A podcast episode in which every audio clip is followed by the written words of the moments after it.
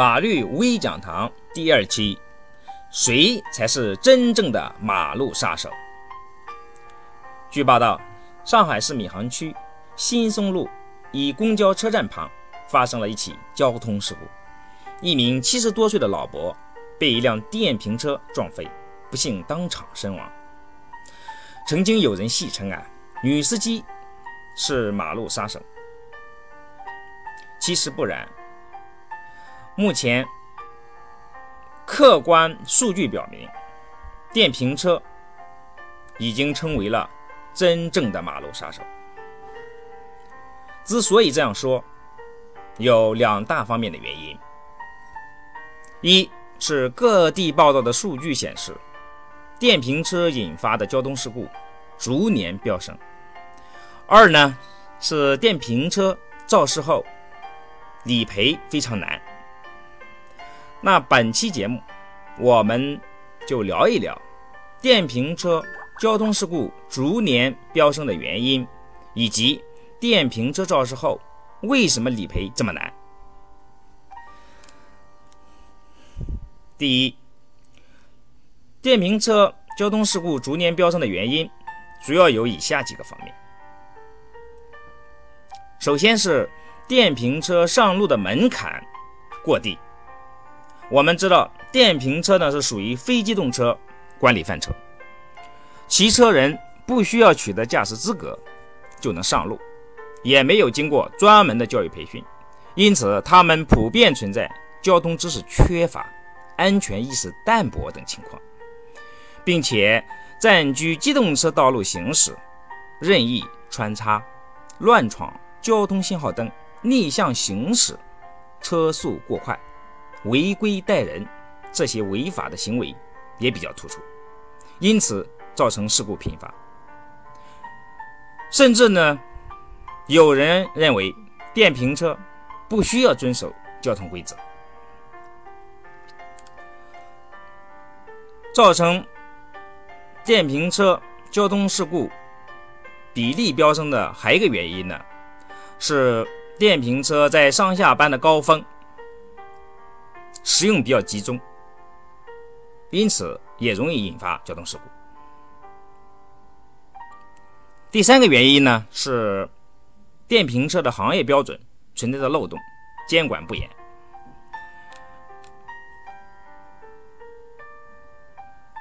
国家的相关标准只规定电瓶车设计的时速呢，最高不得超过每小时二十公里。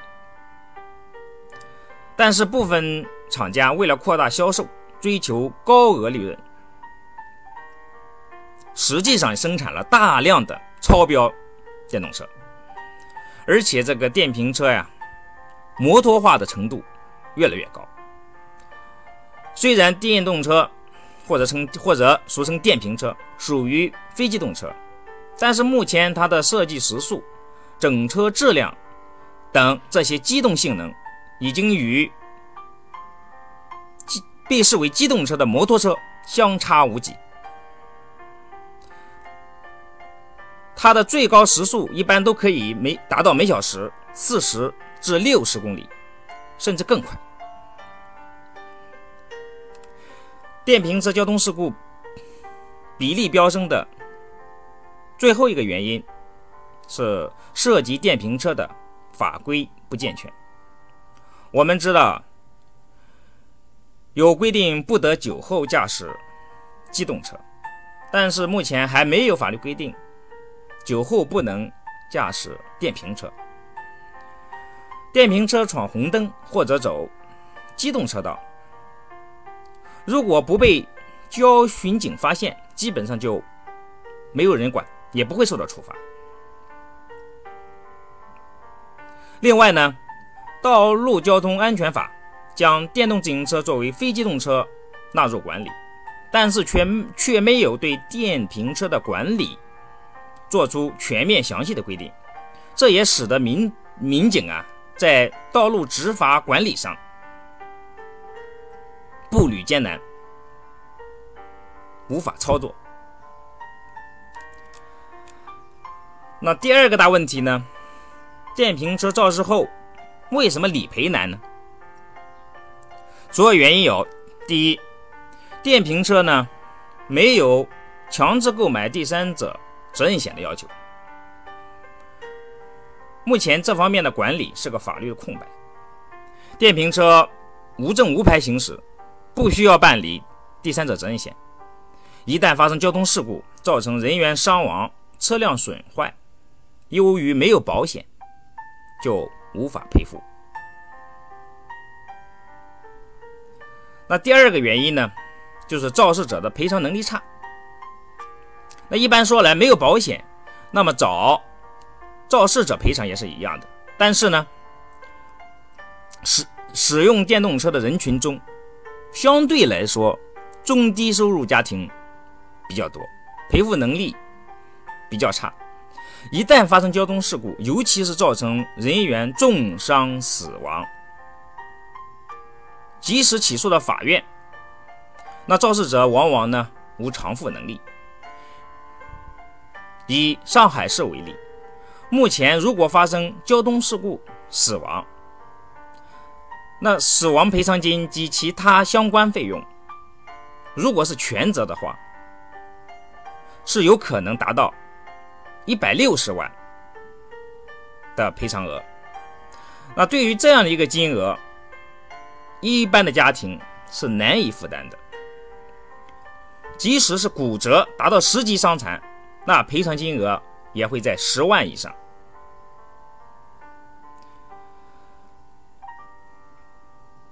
而有一些电瓶车的使用者呢，由于他不是当地的居民，事故发生后一走了之。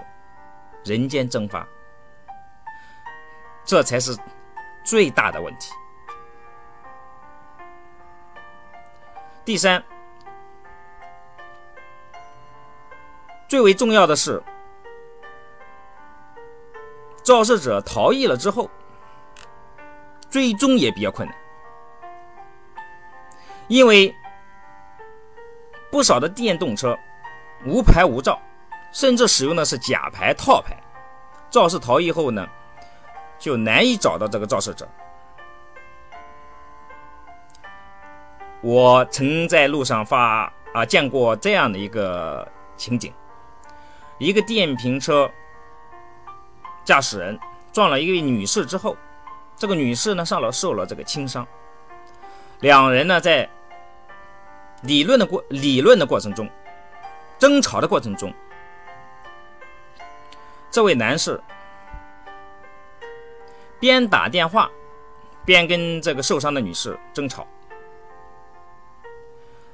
争吵的过程中，趁这位女士不注意，骑上电瓶车飞奔而去。